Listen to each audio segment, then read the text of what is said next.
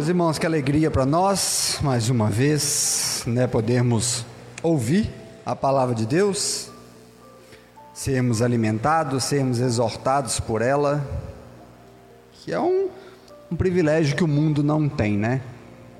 Privilégio que só a igreja de Cristo tem. Então, que, que maravilha. E muita gente abre mão disso, né? Tristemente, né, a Paulinha falou aí, tristemente, que eu vi de pessoas crentes nas redes sociais aí pulando o carnaval, né? Puxa vida. Ai, ai. Mas a gente tem a oportunidade de continuar a nossa série, né? Nosso panorama bíblico. E hoje nós vamos aí falar da sequência, né? Nós vamos falar aí de quem? De Jacó. Puxa vida, né? A gente ouviu sobre o jardim, a criação, a gente viu Noé, a gente viu Abraão, a gente, a gente viu o que semana passada?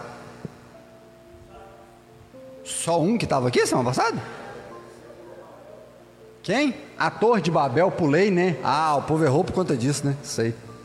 Então, ou seja, semana passada a gente, a gente viu Isaac, né? E hoje a gente tem a oportunidade de dar sequência nessa linha dos os patriarcas, né? Jacó, né? E é, é muito interessante, e quando nós falamos ali da eleição incondicional, puxa vida, como é que a gente olha para eleição incondicional e olha para Jacó ao mesmo tempo, né? Lucimato me perguntou assim: quem que foi o abençoado que criou essa série desse jeito? Eu falei: ah, o Espírito Santo vai revelando aí, a gente vai, vai trazendo esses temas. Mas é interessante a gente, a gente olhar que nós estamos falando sobre os patriarcas da igreja. E a gente não pode perder esse plano de fundo que a gente está tendo, né? E se você perdeu alguma das nossas mensagens desde o início do ano, nós temos todas elas lá no nosso canal do Spotify e está na página do, do Facebook. Então, perdeu alguma, corre lá, assiste para relembrar, para entender o contexto que é muito importante. E para a gente iniciar isso, queria que você abrisse a sua Bíblia aí em Gênesis capítulo 25. A mensagem hoje vai ser bem rapidinha, tá, gente? Vocês podem ter certeza. Você está rindo aí, Renato, só porque eu falei que vai ser rapidinho? Acreditou em mim, não? Gênesis capítulo 25, a partir do versículo 19. Amém? Todo mundo? Amém ou amém? Ainda falei que tá fácil achar o texto ainda em Gênesis. A hora que a gente chegar lá em Sofonias, eu quero ver vocês como é que vai achar isso aí.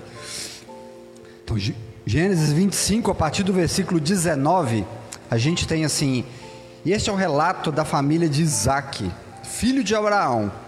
Quando Isaac tinha 40 anos, casou-se com Rebeca, filho de Betuel, o Amoreu de Pandan Arã, irmã, irmã de Labão, o Amoreu. Isaac orou ao Senhor em favor da sua mulher, pois ela não podia ter filhos. O Senhor ouviu a oração de Isaac e Rebeca ficou grávida de gêmeos. Os dois bebês lutavam um com o outro no ventre da mãe, de, de modo do que ela consultou o Senhor a respeito. Por isso, o que está acontecendo comigo? perguntou ela. E o Senhor respondeu: Os filhos em seu ventre se tornarão duas nações e desde o começo elas serão rivais. Uma nação será mais forte que a outra, e o filho mais velho servirá ao mais moço. E quando chegou a hora de dar à luz, Rebeca des descobriu que de fato eram gêmeos. O primeiro a nascer era ruivo e coberto de pelos, por isso se chamar, por isso o chamaram de Esaú. Depois nasceu o outro gêmeo, com a mão agarrada ao calcanhar de Esaú, e por isso o chamaram de Jacó. Isaac tinha 60 anos quando os gêmeos nasceram, e os, e os meninos cresceram. Esaú se tornou um caçador habilidoso que vivia ao ar livre, enquanto Jacó era mais pacato e preferia ficar em casa. Isaac amava Esaú porque gostava de comer a carne de caça que ele trazia, mas Rebeca amava Jacó. E certo dia, quando Jacó preparava um ensopado, Esaú chegou do deserto e exausto e faminto. Estou faminto, disse Jacó. Dê-me um pouco desse ensopado vermelho. Por isso Esaú também ficou conhecido como Edom. Está bem, respondeu Jacó, mas em troca, dê-me os seus direitos de filho mais velho. Estou morrendo de fome, disse Esaú. De que me serve os meus direitos de filho mais velho? Mas Jacó disse, mas Jacó disse: Primeiro, jure seus direitos de filho mais velho agora são meus. E Esaú fez um juramento e deste modo vendeu todos os seus direitos de filho mais velho a seu irmão Jacó. E então Jacó deu a Esaú um pedaço de pão e um ensopado de lentilhas. Esaú comeu, levantou-se e foi embora. Assim, ele desprezou o seu direito de filho mais velho. Amém? Senhor, nós estamos diante da tua palavra, estamos diante do teu evangelho. Nós te pedimos, Pai, a tua poderosa graça sobre nós, pelo Espírito Santo, nos dê entendimento a entender as, as grandezas da eternidade. Nós não sabemos todas as coisas, somos falhos, somos pecadores. Eu te peço, Pai, em nome de Jesus, usa-me conforme a tua vontade. Não sei orar, não sei pregar, mas que o Senhor possa fazer em mim a tua obra para a tua igreja nessa manhã, para que o teu nome seja glorificado e, e para que o nosso Senhor e Salvador Jesus Cristo seja exaltado, hoje e para todo sempre. Amém. Interessante essa passagem, né? Novidade para alguém? Não, né? Acho que todo mundo já leu, já leu, já ouviu falar de Jacó e de Esaú e sobre como um roubou ou comprou, né, o direito da primogenitura do outro. E tem alguns pontos interessantes aqui, até a gente chegar na conclusão do nosso texto, que ele vai dizer assim: que é interessante a gente observar que Isaac tinha 40 anos, 40 anos quando ele se casou, e ele orava pela sua esposa porque ela não podia ter filhos, né? Ela não podia ter filho. O versículo 21 tu nos mostra isso, né? Que, que Rebeca não podia ter filhos. E quando a gente olha para o passado de Isaac, ou seja, em, em Abraão, o que, que aconteceu com Abraão? Sara também não podia ter filhos. Ou seja, Deus usando de situações que muitas vezes os nossos olhos não entendem, o que a gente estava falando hoje na EBD, né, sobre a sabedoria de Deus. A gente olha um patriarca que,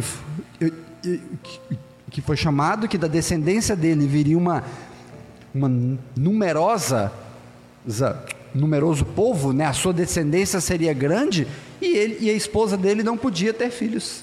Olha para você ver, né?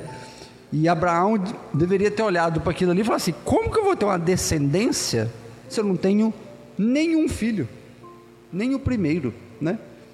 E nasce esse filho, a gente entende né, o contexto todo de Isaac chegar, e agora Isaac se casa com, com Rebeca e ela não podia ter filhos também. Imagina o que ecoava na cabeça de Isaac. Assim, Poxa, meu pai dizia de uma descendência numerosa, que ia passar para nós e tudo. E agora chega aqui minha esposa não pode ter filho. Então o que que o que como um bom crente Isaac fez? Orou e esperou no Senhor. E como é difícil, né?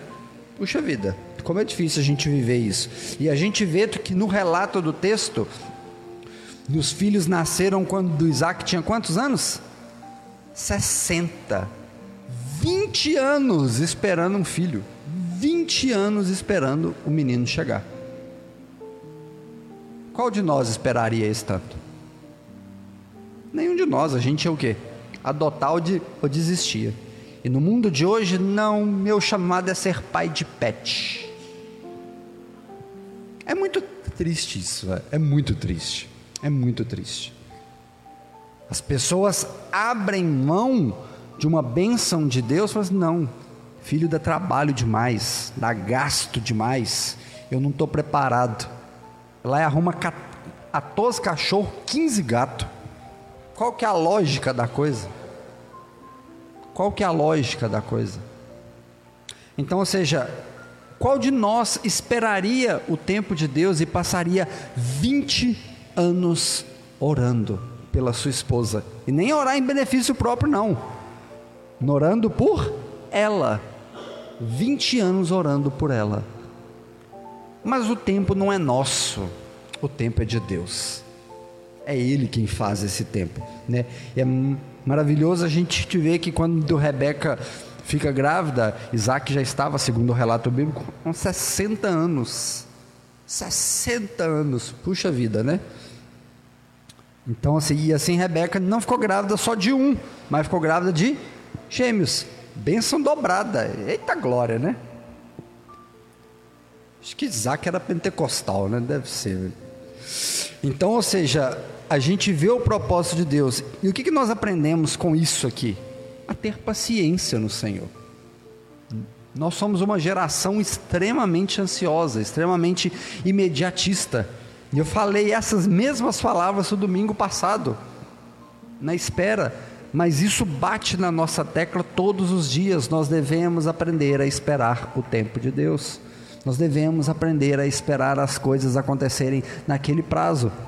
E como é que a gente lida com isso, com esse coração ansioso, com essa geração totalmente é para ontem que a gente quer as coisas, essa coisa acelerada? Como que a gente lida com isso? Isso é um conflito interno demais. É muito difícil isso acontecer. É muito difícil a gente aprender a descansar no Senhor. Eu falo por mim mesmo. Nossa, sou uma pessoa extremamente imediatista, gosto das coisas muito rápidas. Mandei uma mensagem, não me respondeu, eu estou ligando. Eu sou assim. Eu sou assim. Então, isso é um exercício diário para nós. Diário. Aprender a descansar, porque o tempo é de Deus e não nosso. E esse é um, um, dos, um dos primeiros pontos que a gente pode aprender com esse com essa união de Isaac e Rebeca e o nascimento dos gêmeos. Amém? Amém? Então vamos lá, dorme não. Nasce Jacó e nasce Esaú. Ou seja, na verdade, o contrário. Nasceu Esaú e depois nasceu Jacó. Né? Então a gente vê que, e é interessante a gente olhar para esse contexto histórico, que as palavras usadas ali no hebraico, não sou entendedor de hebraico, infelizmente, né, se Deus ainda permitir, mas a gente vê a origem delas e o nome Jacó e Esaú tem a ver justamente com isso. Esaú significa ele peludo, Interessante. E Jacó tem uma palavra que, que, que vai na raiz ali de calcanhar, alguma coisa de pendurar, nesse sentido, se a gente pesquisa um pouquinho sobre. Então, tudo tem um sentido, nada foi em vão. Os nomes bíblicos não são aleatórios, não são. Hoje em dia a gente escolhe cada nome para os meninos, você vê cada nome diferente aí na sociedade, mas tudo teve um propósito, tudo teve um propósito. Alva não é diferente, é bíblico, tá? É alva mais que a neve, então a gente já sabe. E tem uns e outros aí que odeiam essa música, né? Que não gostam. E nós conhecemos o contexto e sabemos os desdobramentos, neto de Jacó ali ter conseguido roubar ou enganar, né? Ou comprar o direito à primogenitura. E é esse o ponto central nosso, sabe? É entender isso. A partir do versículo 27, a gente tem esse relato aí que nós lemos que, que se concentra muito mais na atitude de desprezo de Esaú para o seu direito de primogênito. Né, alguém que o texto mostra para nós que ele desprezou, simplesmente trocou isso por um prato de comida. Sim, simplesmente abdicou daquilo. Ele não estava preocupado com o seu direito, ele estava preocupado com o quê? Nem saciar a sua carne. Alguns, alguns historiadores vão dizer ali que Esaú estava com uma, uma fome muito mais carnal e Jacó estava com a fome muito mais espiritual. Interessante a gente olhar por esse ponto que a gente vai ver que os propósitos de Deus para a vida de Jacó eram muito mais espirituais do que carnais. Então, por isso que faz sentido para nós a gente ver que não era Esaú o descendente da promessa. Não era Esaú que queria, queria continuar. Por quê? Porque ele estava preocupado somente com a sua carne. E, e Jacó, muito mais pacato, de dentro de casa, né? Dá para a gente entender, talvez que até bajulado pela mamãe, né? Que a gente vê que enquanto Esaú, poxa, bruto, homem, ca e caçando, e chegava com aquele negócio todo, o pai olhava para ele e falava assim: puxa vida, que orgulho desse filho. E o outro dentro de casa, na certa, aprendeu a cozinhar com a mãe, né? mas pacato ali dentro, era o descendente da promessa, era da descendência. Ou seja, Deus usando de, de meios não lógicos para nós, para realizar a sua obra. Quando a gente vê mais para frente a escolha de Davi, mesma coisa. Franzindo pequeno, cuidava de ovelhas, e os outros irmãos, grandes, fortes e tudo, esse vai ser o rei. Falou: não, não é esse, não, é o, o pequenininho ali. Ó. Tá vendo? A altura, Vitor Hugo, não tem nada a ver com isso, tá? Tá vendo? Então, ou seja, a gente tem essa, esse, par, esse paralelo dessa fome carnal e dessa fome espiritual em Jacó e, e Esaú. E no versículo 34, a gente vai ver ali em. E então Jacó deu um pedaço de pão e o ensopado de, de lentilhas, e Esaú comeu. Levantou-se e foi embora, e assim ele desprezou o seu direito de filho mais velho.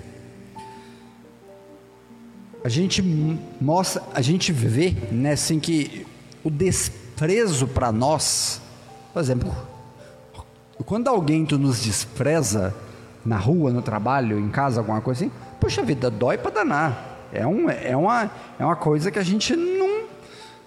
Muitas vezes a gente não está preparado o desprezo de alguém, e principalmente vindo de pessoas que, que a gente ama, puxa vida, como é doloroso.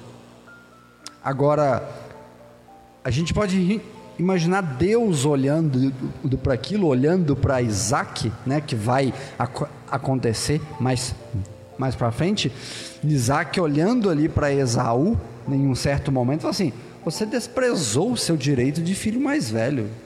E aquilo tinha um peso muito grande na sociedade. A cultura moldava que o filho mais velho era o bambambam bam, bam da casa. Era aquele que seguiria com aquela descendência. Era aquele que seguiria os passos do pai. E simplesmente o filho caçador, forte e tudo, simplesmente abre mão daquilo e passa a primogenitura para aquele pequenininho, franzininho que só ficava dentro de casa. Totalmente surreal para nós. A lógica humana não vai entender os desígnios de Deus nesse sentido. É o que, é o que a gente tem. Em Hebreus capítulo 12, versículo 16, descreve muitas vezes isso do desprezo de Esaú. E vai, e vai dizer assim: vigiem para que ninguém seja imoral ou leviano, em, em algumas outras traduções profano, como Esaú, o que trocou seus direitos de filho mais velhos por uma simples refeição. Então, ou seja, o autor de Hebreus ele olha para essa atitude de Esaú e diz que ele foi imoral. ele foi profano em abrir mão do, do direito de filho mais velho por causa de uma refeição simples, simplesmente. Só que a gente pode olhar para Esaú e falar assim: como é que pode, né? Esaú ter abrido mão do direito de, de filho mais velho por um prato de comida. Puxa vida, que, que pecador, que homem longe de Deus. E a gente faz a mesma coisa. A gente faz a mesma coisa. A gente abre mão do nosso direito de filhos de Deus, como a Paulinha disse muito bem, para viver aí dois, três dias de folia no carnaval. Ó.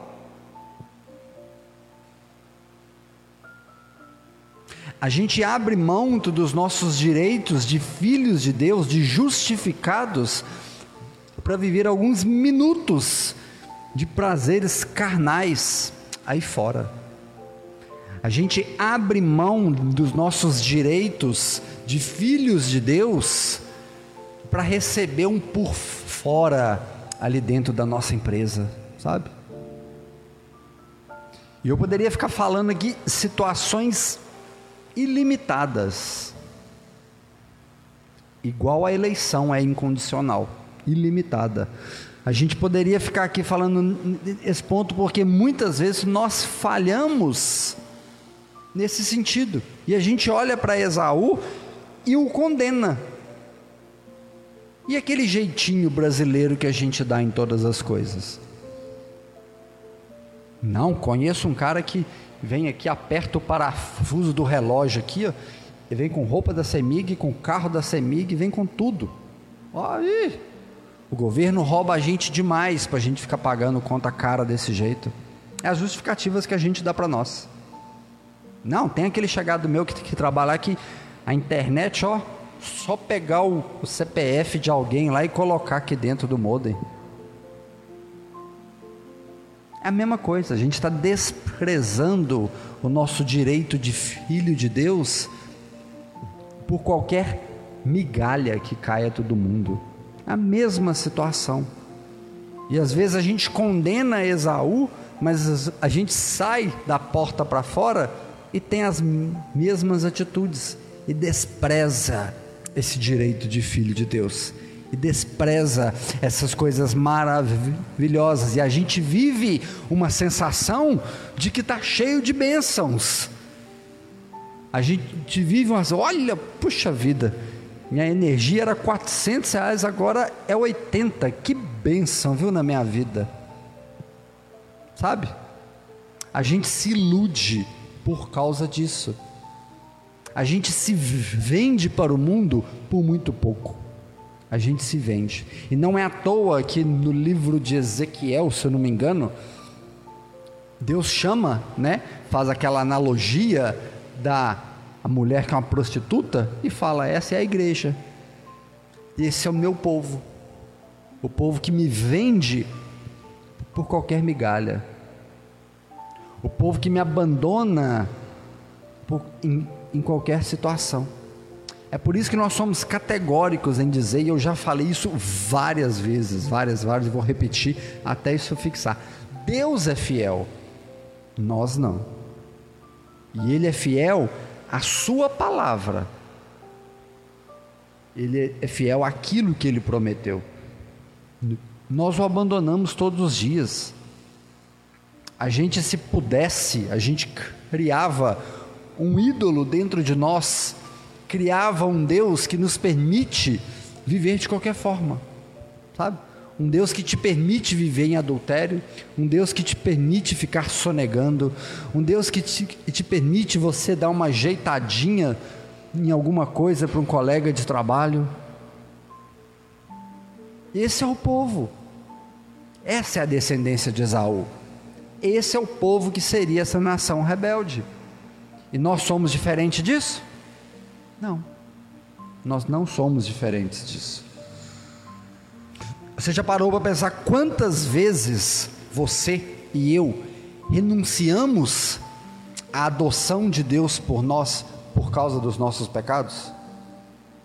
Quantas vezes a gente já renunciou por simplesmente ver uma aventura, por simplesmente viver algo que duraria minutos e, tar, e traria uma sensação de alegria, de felicidade para nós?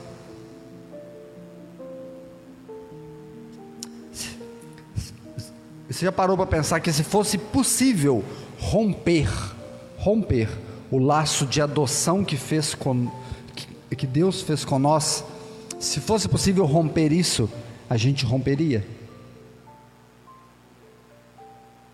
Eu falei com o pessoal que trabalha comigo lá esse, nesses dias.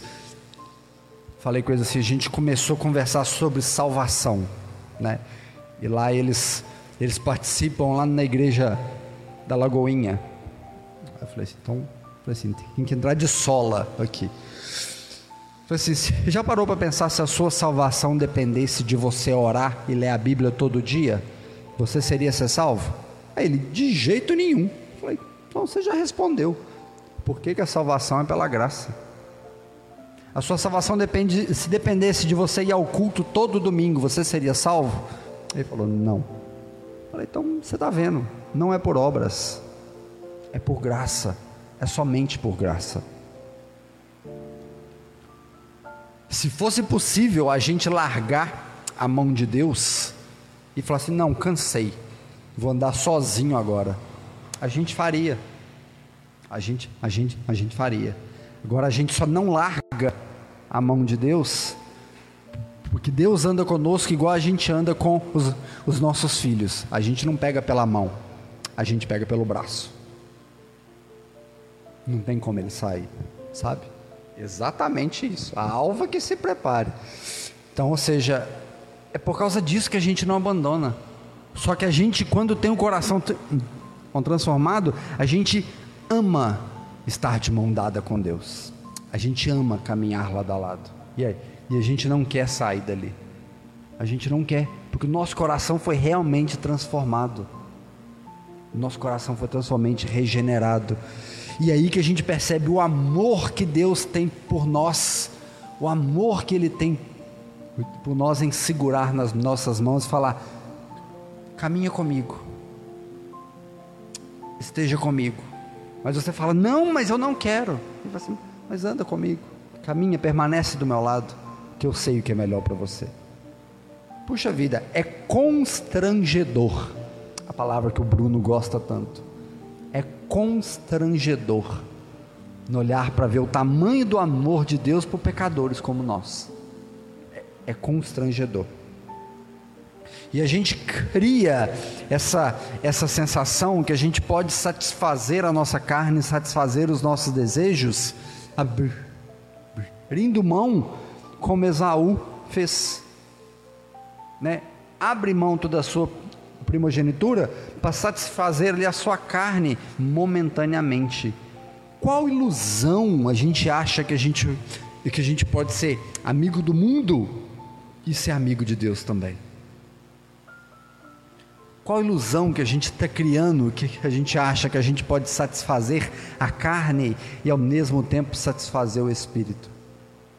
É uma ilusão, uma ilusão. Tiago 4,4 vai dizer assim: adúlteros, vocês não percebem que a amizade com o mundo se torna inimigos de Deus?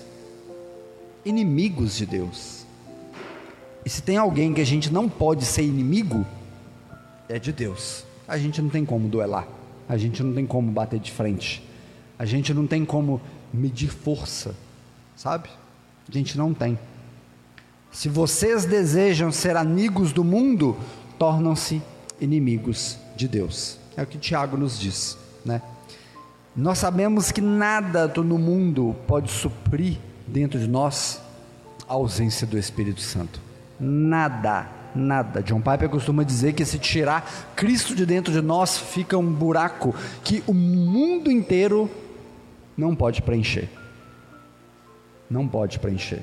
Então, então ou seja, alguns minutos abrindo mão do nosso direito de filho, como Esaú fez abrindo mão da sua primogenitura, não vai satisfazer a sua vida, não vai te preencher, de maneira alguma. Nós conhecemos o contexto daquela época e sabemos que o valor que tinha no filho primogênito.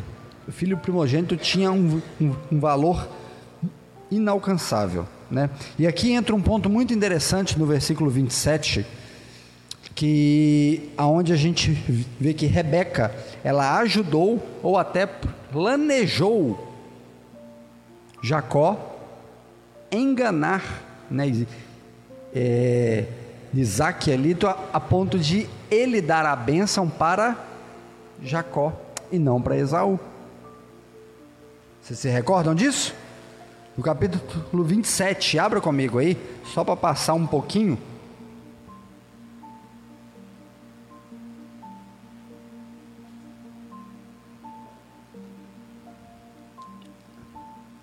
Versículo 1 ao 13, no capítulo 27. A gente vai ter ali assim: certo dia, quando Isaac era velho, estava ficando cego, chamou Esaú o filho mais velho. Meu filho, respondeu Esaú, aqui estou. Estou velho e não sei quando vão morrer. Pegue as suas armas, o arco, as flechas e vá ao campo caçar um animal para mim. Depois prepare o meu prato favorito e traga-o aqui para eu comer. E então pronunciarei a bênção que pertence a você meu filho mais velho, antes que eu morra. Rebeca, porém, ouviu o que Isaac tinha dito a seu filho Esaú, e quando Esaú saiu para caçar, nela disse a seu filho Jacó: Ouvi seu pai dizer a Esaú: Traga-me uma carne de caça e prepare uma refeição saborosa, e então o abençoarei você na presença do Senhor antes que eu morra. Agora, meu filho, preste atenção e faça exatamente o que eu direi.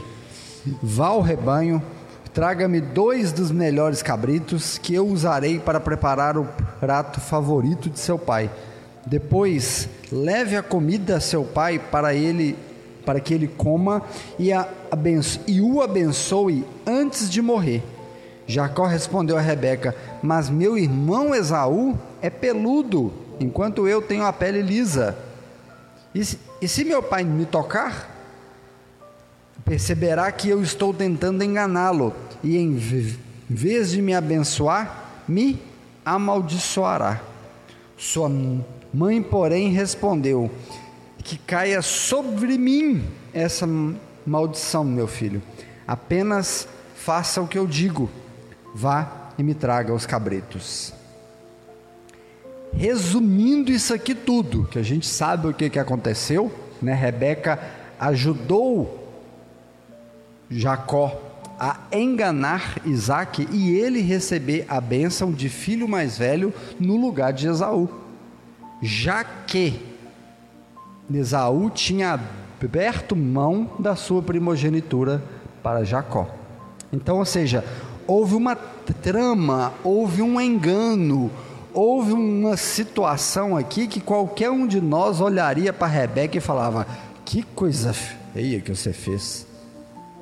Enganando seu marido, ajudando seu filho a enganar o marido. Que coisa mais feia, né? A gente condenaria. E como a gente olha na leitura, a gente repreende, né? Mas as palavras finais de Rebeca aqui, resumindo tudo, diz, ela quer dizer assim: não importa o que vai acontecer, você vai ser abençoado, você vai receber essa oração. Ou seja, já Rebeca tinha convicção, Rebeca tinha essa convicção que Jacó era o filho da promessa e que não era Esaú. Ela tinha essa percepção, ela tinha essa fé é por isso que a gente olha para esse cenário e percebe tudo isso. A bênção paternal de Isaac, ela daria ao, ao, ao filho primogênito, era muito importante, porque ela determinaria quem seria o herdeiro das promessas. Rebeca queria que Esaú fosse o herdeiro das promessas? Não, ela queria que Jacó fosse. E a gente tem um ponto interessante aqui a partir do versículo 26, nesse mesmo capítulo, que a gente vê ele assim, né? O capítulo 27, versículo 26. E por fim, Isaac, diz a, Isaac disse a Jacó: Aproxime-se, por, fa, por favor, e me dê, me dê um beijo, meu filho. Jacó se aproximou e beijou. E quando Isaac sentiu o cheiro das roupas, finalmente abençoou o seu filho e disse: Ah, o cheiro do meu, meu filho é como o cheiro do campo que o Senhor abençoou, do orvalho do céu e da riqueza da terra. O Deus que conceda, Deus lhe conceda fartas colheitas de cereais e o vinho novo de sobra, que muitas nações o sirvam e se curvem à sua frente. Que você seja senhor dos seus irmãos e que os filhos de sua mãe se curvem à sua frente. Todos que o amaldiçoarem serão amaldiçoados, e todos que o abençoarem serão abençoados. Assim, Isaac terminou de abençoar Jacó, e logo depois Jacó ter saído da presença de seu pai, Esaú voltou da caça. Ou seja, aqui a gente tem o relato final, que após essa trama toda de Rebeca, dela fazer a comida e tudo, Jacó foi até Isaac se passando por Esaú. E ele sentiu o cheiro das roupas que Rebeca tinha colocadas sobre ele, né, o braço peludo ali de pele de animal para representar o braço de Esaú. E, já, e Isaac realmente falou assim: Nossa, é realmente meu filho mais velho. Então, sobre você estão as bênçãos de Deus. E isso tinha um peso importantíssimo para aquela cultura. Isso tinha um peso gigantesco. Você abençoar o seu filho mais velho. Hoje a gente pega os nossos filhos e Deus te abençoe, Deus te abençoe, Deus te abençoe, todo dia, toda hora. Amém, tu está abençoado, né? Mas a gente sabe que as bênçãos sobre os nossos filhos, quem dá é Deus vem dele, né? A gente não tem esse poder, mas a gente abençoa. E era a mesma situação, só que aqui tinha um peso muito maior sobre isso. A descendência da promessa. E nós sabemos o que, que aconteceu. Jacó se torna o filho da promessa, onde ele continuaria com os planos do Senhor. Amém? Mas fica a pergunta. Hum? Mas fica a pergunta que não quer se calar, né? pelo menos não deveria se calar. O que que Jacó fez para merecer a bênção da promessa?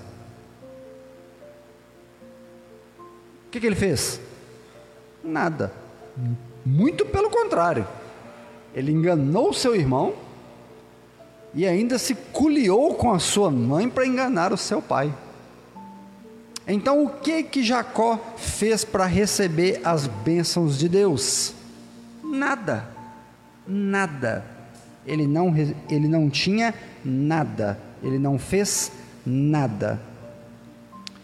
Malaquias capítulo 1, versículo de 1 a 3, vai dizer assim: E esta é a, a mensagem que o Senhor anunciou a Israel por meio do profeta Malaquias.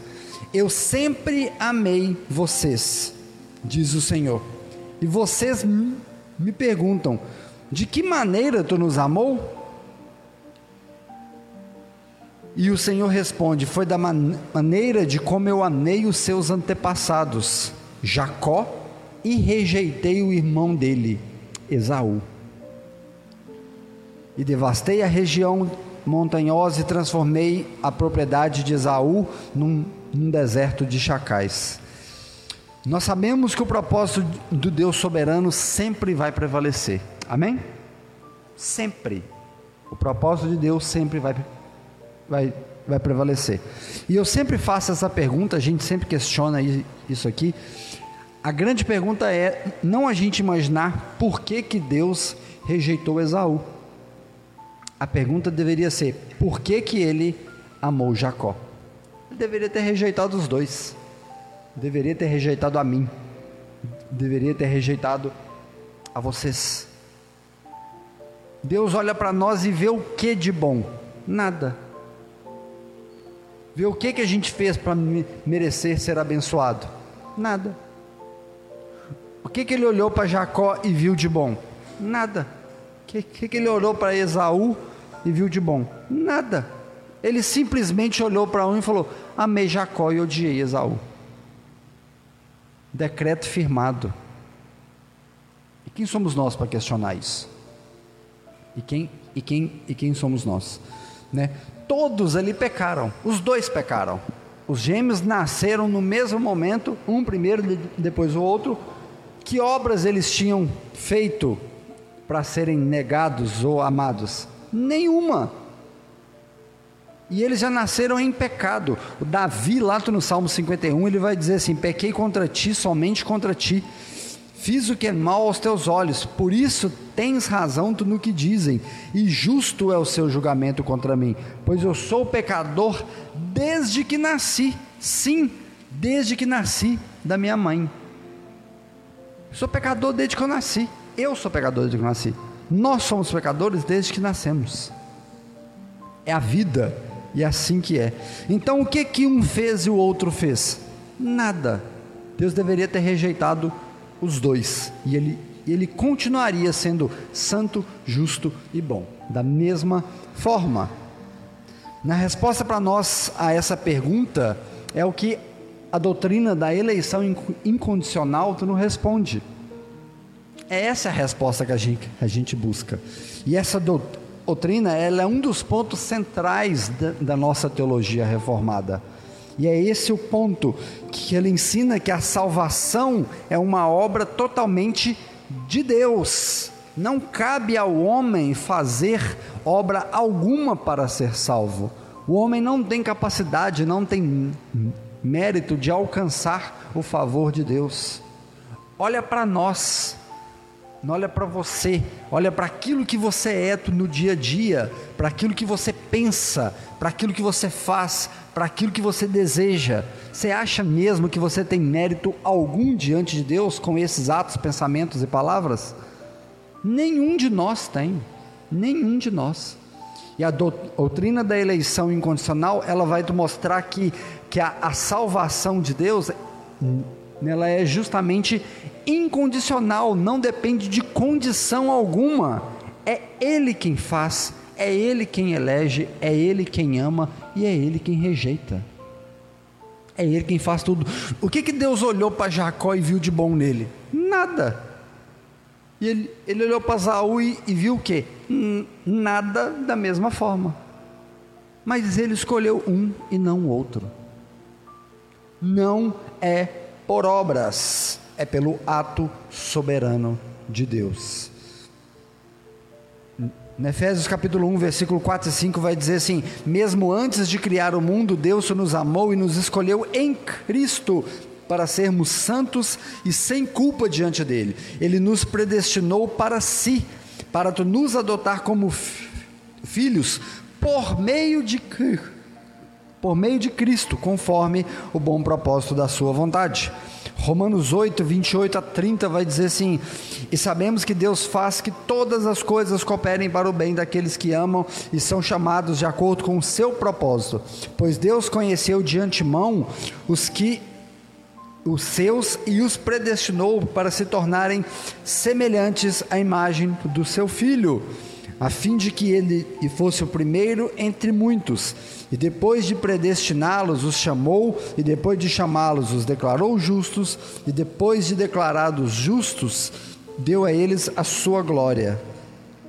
2 Timóteo 1, 9 vai dizer: Pois Deus nos salvou e nos chamou para uma vida santa, não porque nós merecêssemos, mas porque Ele era parte do seu plano em todo o tempo eterno mostrar a sua graça por meio do nosso Senhor Jesus Cristo. Não é pelo que eu fiz ou pelo que eu faço, mas sim pelo que Cristo fez na cruz. Não é pelas nossas obras, e essas passagens elas vão ensinar que Deus escolheu soberanamente aqueles que seriam salvos antes da fundação do mundo. Mas como pode haver justiça nisso? Deus é justo, nós não. Deus é santo, nós não. Teve uma vez que eu ouvi alguém dizer, tu não vou lembrar quem, falou assim: Você quer ser justo no mundo? Seja um Deus. Acaba com tudo, cria um mundo para você e cria as suas regras. Enquanto você não puder fazer isso, você está você tá debaixo das ordens dele. Não há o que questionar. Não há o que dizer. A eleição incondicional é uma, do, é uma doutrina difícil de ser entendida. É fácil? Não.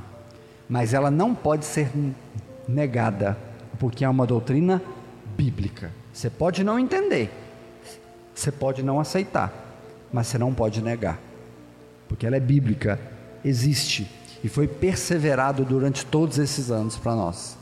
E a teologia reformada vem trazer isso no ápice do Evangelho, vem trazer isso em evidente. Por quê? Porque o homem não tem mérito algum, é Deus quem fez tudo, é Ele quem faz pela sua soberana, pela sua soberana graça.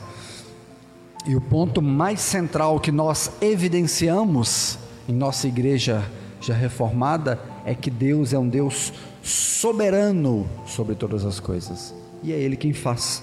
E para nós finalizarmos, queria que você abrisse a sua Bíblia, Romanos capítulo 9, né? Só para a gente ler e, e a gente já orar. Romanos capítulo 9, a partir do versículo 10. Romanos 9, a partir do versículo 10, a gente tem assim: Este fato não é único. Também Rebeca ficou grávida do nosso antepassado Isaac e deu à luz a gêmeos. Antes deles nascerem, porém, antes de terem feito qualquer coisa boa ou má, ela recebeu a mensagem de Deus. E essa mensagem mostra que Deus escolhe pessoas conforme o propósito dele e as chama sem levar em conta as obras que, que praticam. E foi dito a Rebeca: seu filho mais velho servirá ao seu filho mais novo. Mas na, nas palavras das Escrituras, amei Jacó e rejeitei Esaú. Estamos dizendo então que Deus foi injusto? Claro que não. Pois Deus disse a Moisés: Terei misericórdia de quem eu quiser ter misericórdia, e mostrarei a minha compaixão a quem eu quiser. Portanto, a misericórdia depende apenas de Deus, e não do nosso desejo e nem dos nossos esforços. Pois as Escrituras afirmam que Deus disse a Faraó: eu coloquei em posição de autoridade com o propósito de mostrar em você o meu poder e propagar o meu nome em toda a terra. E como podemos ver, ele escolhe ter misericórdia de alguns e endurecer o coração de outros.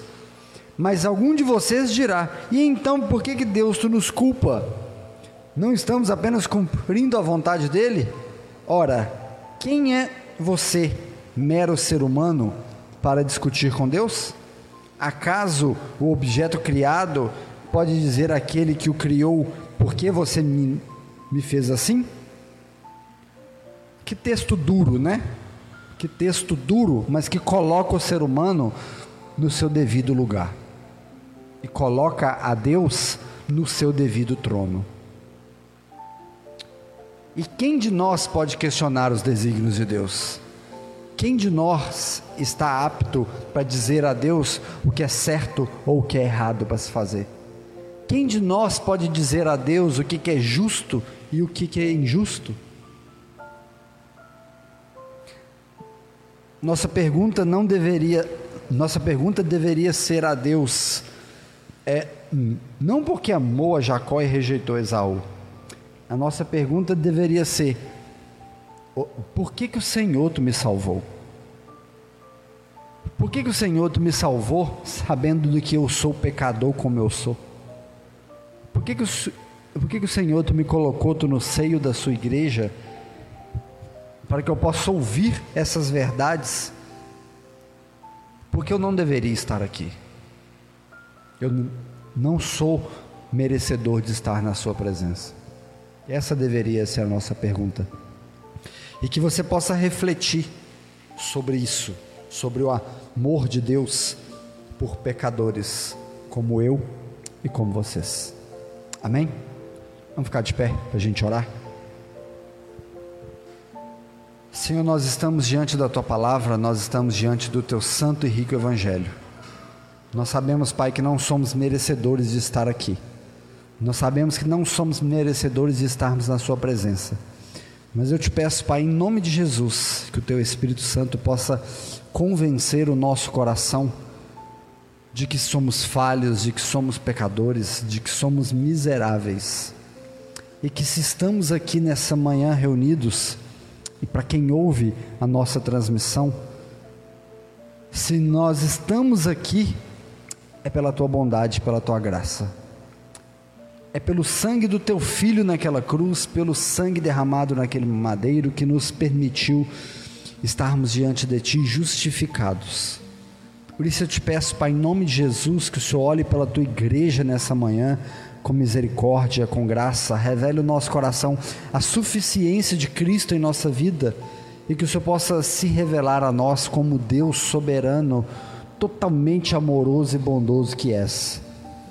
Eu te peço, Pai, pelos irmãos que não estão aqui conosco nessa manhã, aqueles que estão em Antônio Carlos, por esse, esse acampamento, que o Teu Espírito Santo possa estar com eles também, da mesma forma que o Senhor falou conosco nessa manhã.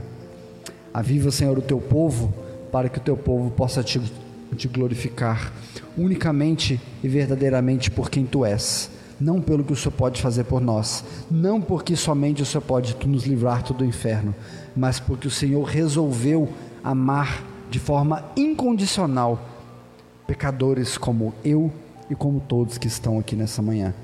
Eu te agradeço e te louvo em nome de Jesus. Amém.